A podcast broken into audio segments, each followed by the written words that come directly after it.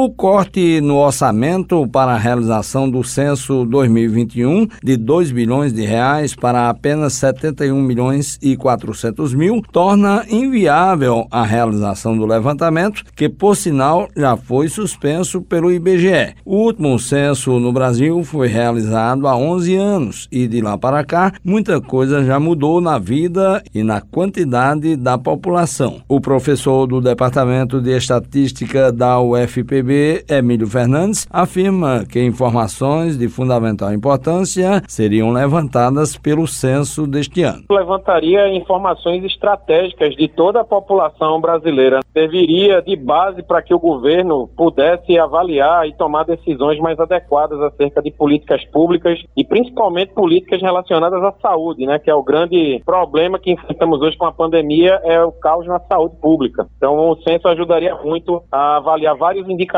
dentre eles os da saúde. A não realização da pesquisa traz sérias consequências para o país e principalmente para a população. A consequência mais grave é que o governo deixa de ter a oportunidade de conhecer um retrato mais fiel da população. Se a gente não tem indicadores atualizados, principalmente num cenário de pandemia, o governo perde a oportunidade de ter um planejamento mais adequado para a população que precisa, que é afetada diretamente por qualquer problema que ocorra, tanto na saúde quanto na educação. Uma outra consequência desagradável da falta de verbas é a suspensão do concurso para recenseador que deixou milhões de inscritos sem poder concorrer às vagas. Um deles é Guilherme Lima, residente em João Pessoa, formado em administração e que há dois anos está desempregado. Tendo feito todo o seu preparo para se submeter ao concurso, ele se diz frustrado com a decisão. No momento, o sentimento é de frustração, né? Pela questão que a gente faz um planejamento, traça metas